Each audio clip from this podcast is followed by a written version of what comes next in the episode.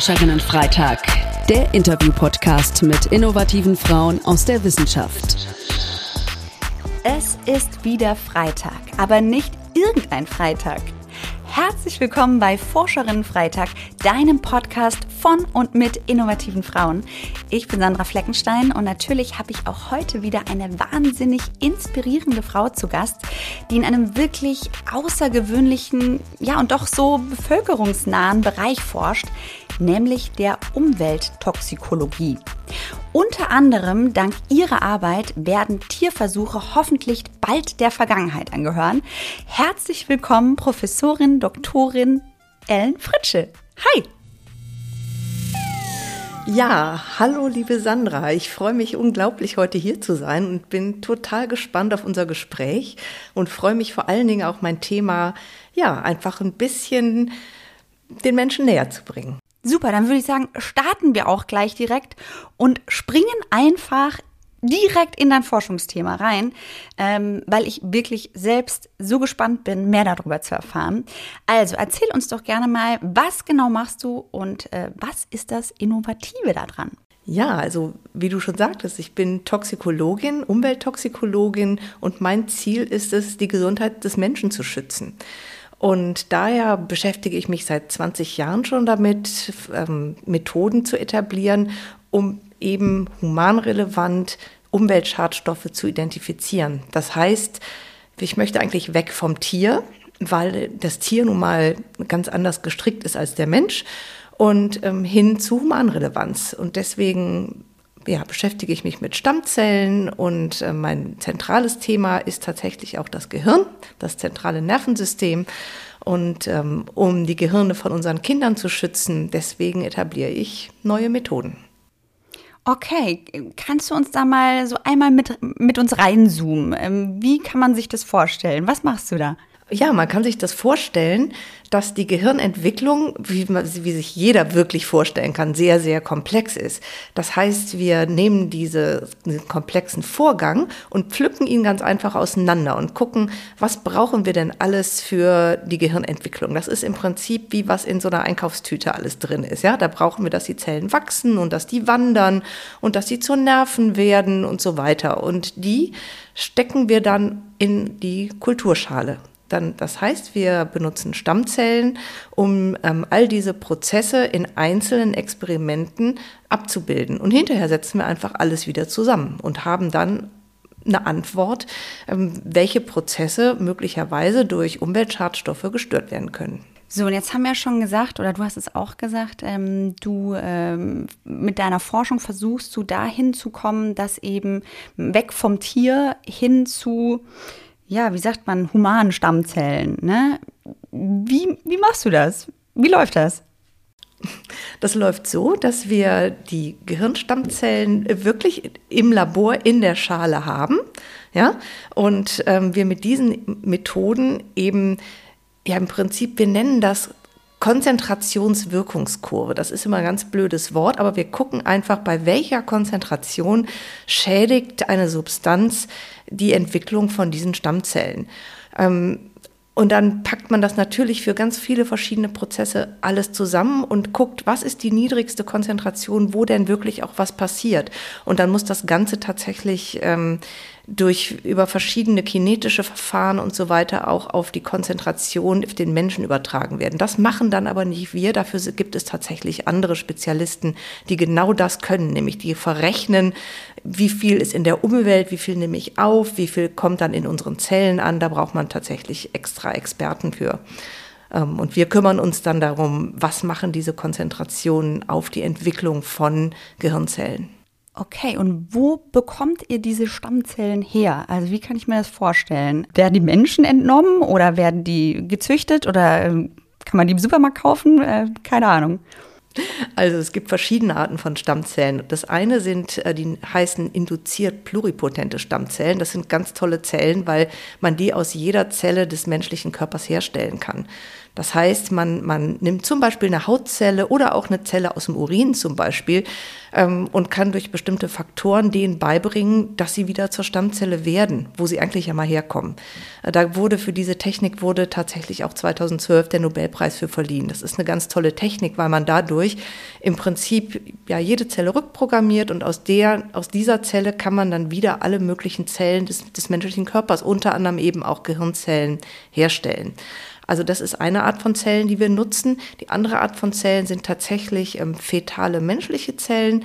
Ähm, ja, die kommen eben aus Aborten. Ähm, und an denen forschen wir eben an, an Primärzellen. Das ist unser Goldstandard praktisch. Wie soll es denn im menschlichen Gehirn wirklich aussehen? Weil auch diese pluripotenten Stammzellen brauchen ja einen Goldstandard. Das ist ja unser großes Problem. Bisher ist das die Ratte. Aber die Ratte ist einfach kein guter Goldstandard für den Menschen, weil eine Ratte kann weder lesen noch rechnen, noch ähm, hat kein soziales Verhalten, wie Kinder das haben. Ratten sind einfach, haben ein anderes Programm. Die sind ja programmiert auf schnelle Reproduktion. Ja, deswegen haben wir ja auch so viele ähm, in unseren Städten rumlaufen. Und ähm, ja, die, das ist einfach ein, einfach ein anderer Organismus als, als der menschliche. Okay, und ähm, das heißt, was ist deine Motivation dahinter, genau in diesem Bereich zu forschen? Äh, du hast jetzt gesagt, weil es einfach, ja, ähm, weil die, die, die humane Stammzellen natürlich näher am Menschen sind, wie der Name schon sagt. Ähm, oder gibt es für dich noch weitere Motivationen, so Stichwort, vielleicht auch Tierschutz? Ja, Tierschutz ist, ist mit Sicherheit ein Thema. Aber ich muss sagen, also ich habe Humanmedizin studiert. Ich bin ursprünglich eben Ärztin. Und von dessen wegen liegt die Humanrelevanz und auch die, die, die wissenschaftliche Genauigkeit mir einfach am Herzen. Weil wenn ich weiß, ich forsche mit einer humanen Zelle, weiß ich einfach, dass ich ganz nah an dem dran bin, was ich auch schützen möchte. Für mich ist da tatsächlich das Tier eher die Krücke, weil irgendwann braucht man natürlich auch Informationen über einen gesamten Organismus. Das ist ja immer noch was anderes als eine Zelle in der Kulturschale, das ist ja auch logisch. Ne? Aber ähm, für mich ist der, der humane Weg einfach der komplett logische, ich glaube aus, einfach aus meiner ähm, Historie, aus meinem Studium raus. Der Tierschutz kommt natürlich dazu. Also ich meine, Tier, Tierwohl ähm, ist was, das liegt, glaube ich, den meisten Menschen am Herzen. Ich habe auch, ich muss gestehen, ich habe selber nie einen Tierversuch durchgeführt also da kam es einfach auch nie zu. Und hm. bin ich auch froh drüber. Okay, verstehe. Äh, super spannendes Thema. Worauf wir jetzt noch nicht geguckt haben bei deinem Forschungsthema, ähm, ist die äh, Toxikologie. Ne? Also was für Umweltschadstoffe erforschst du da oder wie die auf menschliche Zellen reagieren? In welchem Bereich bewegen wir uns da? Weil ich glaube, da gibt es ja auch richtig viele. Da gibt es richtig viel. Das, das große Problem an, an den Schadstoffen ist eigentlich, und das weiß kaum jemand, dass die Testung auf die Gehirnentwicklung ist für keine Substanz wirklich vorgeschrieben. Also das glaubt man eigentlich gar nicht. Ja? Ähm, und die, die Stoffe, die natürlich dafür entwickelt worden sind, dass sie das Nervensystem schädigen, sind die, ähm, die uns erstmal am meisten interessieren. Und das sind natürlich Pestizide. Weil Pestizide sollen ja das Nervensystem von, von anderen Spezies stören. Aber natürlich äh, wenn sie, wenn sie für andere Tiere, Insekten und so weiter entwickelt worden sind, liegt ja auch immer die Gefahr nahe, dass, ähm, dass das mit dem Menschen was macht. Das heißt, Pestizide sind natürlich unsere, ähm, unser Fokus, aber man muss sagen, dass von den ungefähr 150.000 Substanzen, die wir tatsächlich in Europa auf dem Markt haben und die zugelassen sind, haben wir ähm, Daten für 0,05 Prozent auf die Gehirnentwicklung. Und das ist natürlich unfassbar wenig. Also was ich sehe ist, wir haben eine riesengroße Datenlücke und das haben zum Glück auch die Behörden erkannt. Deswegen ähm, unterstützen uns die Behörden sehr in der Entwicklung unserer Methodiken, weil diese Datenlücke muss einfach geschlossen werden. Ja, weil Kinder haben immer mehr ähm, Zappel-Phillips-Syndrom, Autismus, Lernschwäche, IQ-Verlust. Ich meine, die, die Zahl dieser Entwicklungsstörungen, was das Gehirn betrifft, ist wirklich sehr, sehr lang. Und ähm, natürlich sind dafür nicht nur Chemikalien verantwortlich, aber sie stehen in Verdacht, zumindest dazu beizutragen. Ja, und diesen Verdacht, den muss man halt entweder bestätigen oder auch ausräumen. Das ist halt immer, wir haben eine Hypothese dann muss die Hypothese geprüft werden und dafür brauchen wir Daten. Absolut. Äh, vielen Dank für diesen Einblick äh, in dein Forschungsthema. Wir haben jetzt äh, so meinem Gefühl nach relativ viel schon betrachtet und unter die Lupe genommen, ähm, zumindest quasi inhaltlich. Und ähm, damit wir das jetzt richtig schön knackig bekommen, schlage ich jetzt mal vor, ist es Zeit für unsere Rubrik Elevator Pitch. Das heißt, liebe Ellen, du hast jetzt gleich 20 Sekunden Zeit, um das alles, was wir jetzt gerade in den ersten Minuten besprochen haben, nochmal ganz kurz und knapp auf den Punkt zu bringen, damit die ZuhörerInnen wirklich genau Bescheid wissen, äh, woran du forschst und was das Innovative daran ist. Achtung und los geht's. Elevator Pitch. Benutze stammzellbasierte Methoden, um die entwicklungsneurotoxische Wirkung von Substanzen in vitro tierversuchsfrei zu untersuchen.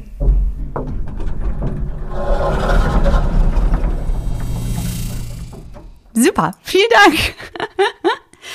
ähm, ich habe mir jetzt in der Vorbereitung äh, tatsächlich auch die Frage gestellt, also ich hatte gleich so, ein, so einen Film irgendwie im Kopf natürlich, ne? wenn es um Tierversuche geht, dann äh, ist man natürlich medial geprägt und hat gleich so Bilder, so furchtbare Bilder im Kopf. Und ähm, dass ihr da so eine Gegenbewegung startet äh, gegen die Tierversuche und äh, alternative Herangehensweisen erforscht und entwickelt, habe ich mir die Frage gestellt, gibt es vielleicht auch gegenläufige Interessenvertretungen, die eure Forschung in diesem Bereich tendenziell verhindern wollen? Ist dir sowas schon mal untergekommen oder begegnet? Sagen wir mal so, also das Feld war natürlich gerade, was du erzählst, die Tierversuchsgegner und es gibt diese schrecklichen Affenbilder und so weiter. Also das Feld war tatsächlich lange Zeit sehr polar. Das heißt, die Menschen, die an Alternativen geforscht haben, waren im Prinzip die Gegner von denen, die mit Tierversuchen arbeiten. Und ich bin einfach nur glücklich darüber, dass sich das in den letzten Jahren vollständig geändert hat. Weil das ist auch, also mein Ziel ist nicht Trennung, sondern mein Ziel ist ja immer Einheit, weil gegeneinander erreichen wir einfach viel, viel weniger als zusammen. Und ähm, deswegen ist jetzt eigentlich der generelle Konsens, dass Tierversuche bisher unglaublich wichtig waren, wir auch wirklich viel daraus gelernt haben, muss man gestehen. Also unsere ganze wissenschaftliche Basis basiert darauf. Das war sehr wertvoll. Die Zeit hat sich jetzt geändert und ähm, die Wissenschaft, die Technologien sind vorangeschritten und nun nutzt man eben neue Methoden, ähm, um vielleicht wissenschaftlich besser und auf jeden Fall ethisch vertretbarer zu sein. Und ähm, daher sagt man jetzt eigentlich, wir nutzen alles, was es gibt. Wir nutzen die alten Daten aus den Tierversuchen, weil die sind ja nicht nutzlos. Ich meine, die Versuche sind ja sowieso gelaufen. Ähm, und wir nutzen die neuen Methoden und wir nutzen auch ähm, computerbasierte Methoden, um vielleicht noch besser zu extrapolieren. Und im Prinzip schaffen wir dadurch ja, eine große Einheit in der Community. Und das finde ich persönlich sehr angenehm, weil ich möchte nicht gegen jemanden arbeiten, sondern ich arbeite ja ähm, für, eine, für eine Verbesserung und nicht gegen irgendjemanden. Das heißt, ähm, ich bin über diese, diese Entwicklung sehr, sehr froh, muss ich sagen. Und ähm, es gibt Kollegen, die machen auch wirklich ähm, hervorragende Forschung, natürlich mit Tieren und auch mit diesen zusammenzuarbeiten und vielleicht zu gucken, wo kann man denn hier und da was ersetzen oder welche Aspekte sind denn spezifisch für den Menschen, wo der Tierversuch wirklich auch keinen Sinn macht. Ja, also wir arbeiten zum Beispiel an einem ähm, bestimmten Kranken Krankheitsmodell. Das sind ähm, Kinder, die haben bestimmte Mutationen und äh, das führt halt, äh, die sterben früh und es führt aber auch zu großen Störungen in der Gehirnentwicklung. Und das Mausmodell bringt uns einfach überhaupt nicht weiter.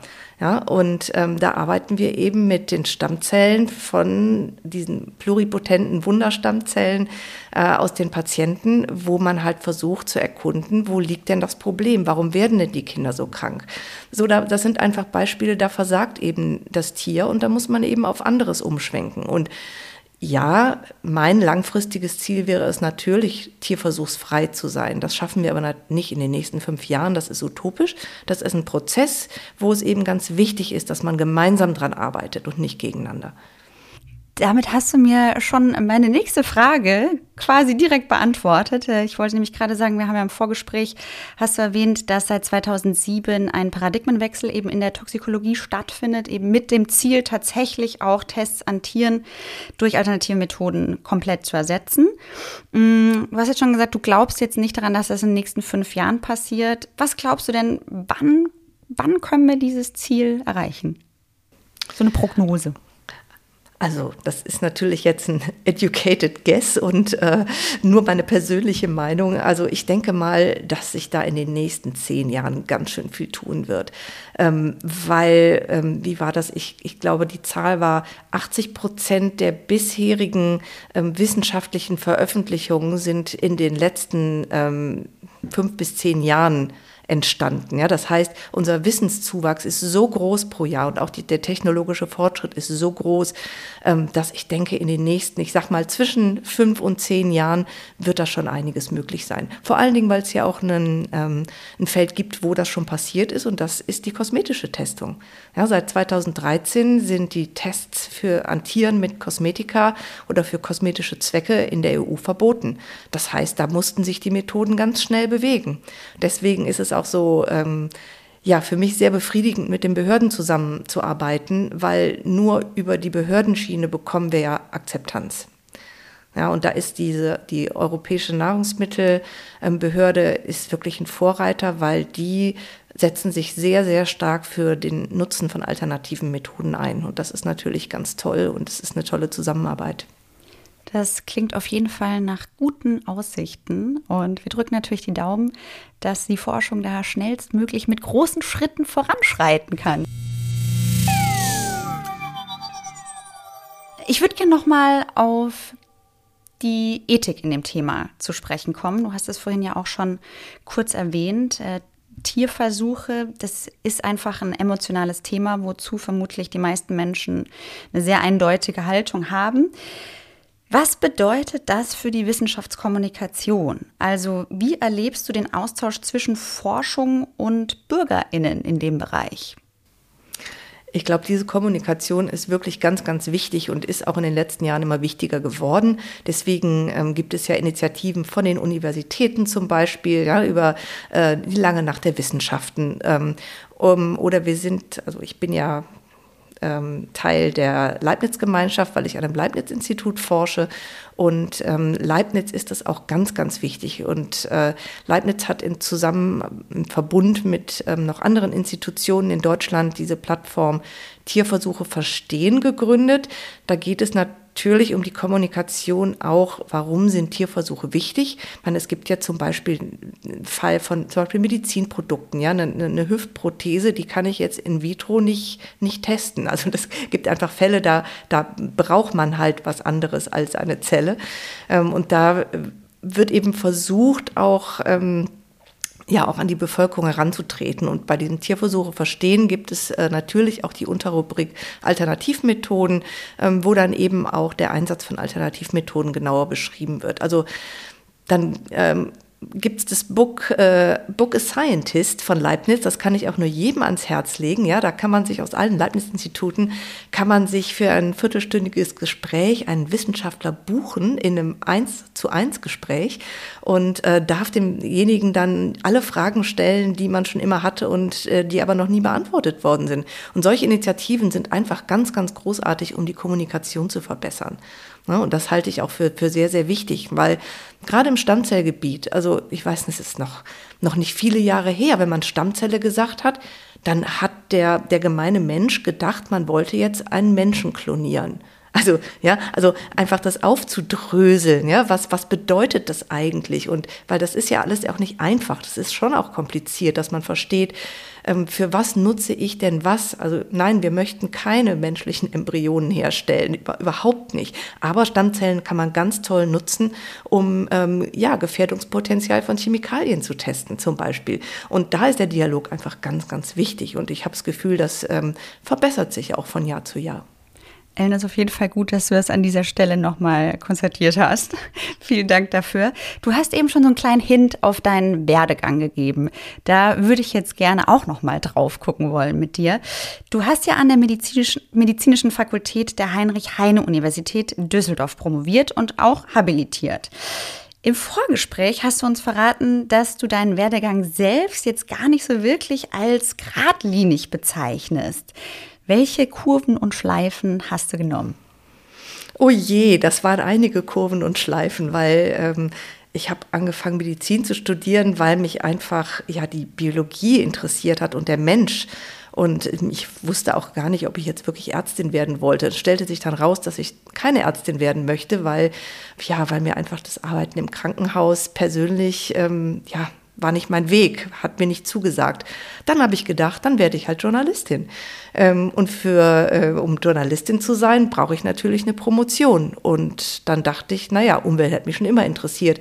Dann gehe ich doch mal ähm, an das Medizinische Institut für Umwelthygiene und mache da meine Doktorarbeit. Naja, und da bin ich dann bei meinem, bei meinem wunderbaren Mentor, Professor Josef Abel, äh, gelandet, der gesagt hat, naja, also wenn, wenn, wenn du jetzt mal irgendwie schreiben willst, dann bringe ich dir jetzt mal richtig Toxikologie bei damit nicht immer so ein Quatsch in den Zeitungen steht. Und naja, daraufhin habe ich halt die Liebe zur Forschung und zur Toxikologie entdeckt und war dann noch ähm, einige Jahre in den USA, habe da das Forschen gelernt, weil als Mediziner kann man das ja, also ich habe das in meinem Studium damals zumindest, äh, hatte ich da nicht viel Kontakt zu Forschungsarbeiten. Ja, und bin dann so tatsächlich ähm, in, wirklich in mein Traumgebiet gekommen. Das ist die Toxikologie und das sind die Alternativen zum Tierversuch. Also da schlägt mein Herz für. Aber das hätte ich mir am Anfang des Studiums niemals vorstellen können.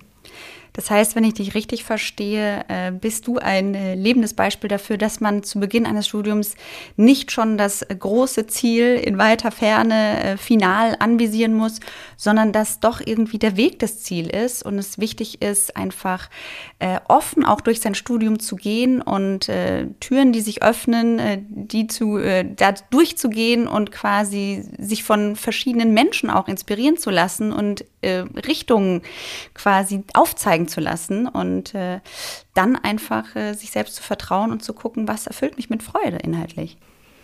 Ganz genau. Ich glaube, das Wichtigste ist wirklich, dass man da, ich sage jetzt mal einfach seinem Herzen folgt.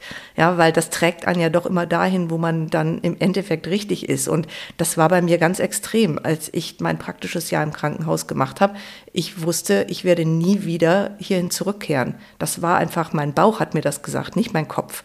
Und von dessen wegen, ja, einen Weg gehen und dann aber auf diesem Weg wirklich seinem Gefühl, seinem Herzen folgen, wo es einen hinträgt. Und ich glaube, das ist das Beste, was man tun kann. Das stimmt. Ich würde dir gerne noch eine Frage stellen. Und zwar bist du als Professorin an der Ausgründung eines Start-ups auf Basis eben deiner Forschungsarbeiten beteiligt, derzeit und aktuell. Wieso ist es in diesem Fall notwendig? Gute Frage. Ja, das ist unser spannendstes Projekt im Moment. Die Ausgründung DN-Tox heißen wir. Ähm, das ist deswegen notwendig, weil wir haben ja jetzt Methoden entwickelt, die wir auch angewandt sehen möchten. Und ähm, dafür müssen sich Gesetze ändern. Nun ist es aber so, dass äh, die Europäische Kommission keine Gesetze ändern wird, nämlich hin zu Alternativmethoden, wenn niemand diese Methoden kaufen kann oder nutzen kann, weil die nämlich bei Frau Fritsche in der Arbeitsgruppe irgendwo im, im Labor, sag ich mal, ähm, vergraben sind. Das heißt, wir möchten eigentlich diese Methoden öffentlich zugänglich und anwendbar machen, damit sich die Gesetzeslage auch ändern kann, damit eben das Argument, naja, die Methoden, die sind ja gar nicht verfügbar und deswegen ähm, ändern wir jetzt auch mal unsere Gesetze nicht. Damit haben wir dieses Argument schon mal ausgehebelt. Also Du siehst, wir äh, arbeiten mit allen Mitteln und Kniffen, um äh, möglichst hier wirklich auch in die Anwendung zu kommen. Von dessen wegen war das wirklich ähm, notwendig. Okay, verstehe. Ellen, wir sind tatsächlich schon fast am Ende angekommen. Und äh, wenn ihr, liebe ZuhörerInnen, die letzten Podcast-Folgen gehört habt, dann wisst ihr natürlich jetzt Bescheid, welche Frage jetzt zu guter Letzt ich noch der Ellen stellen werde. Ellen, was ist denn dein Lieblingsgetränk?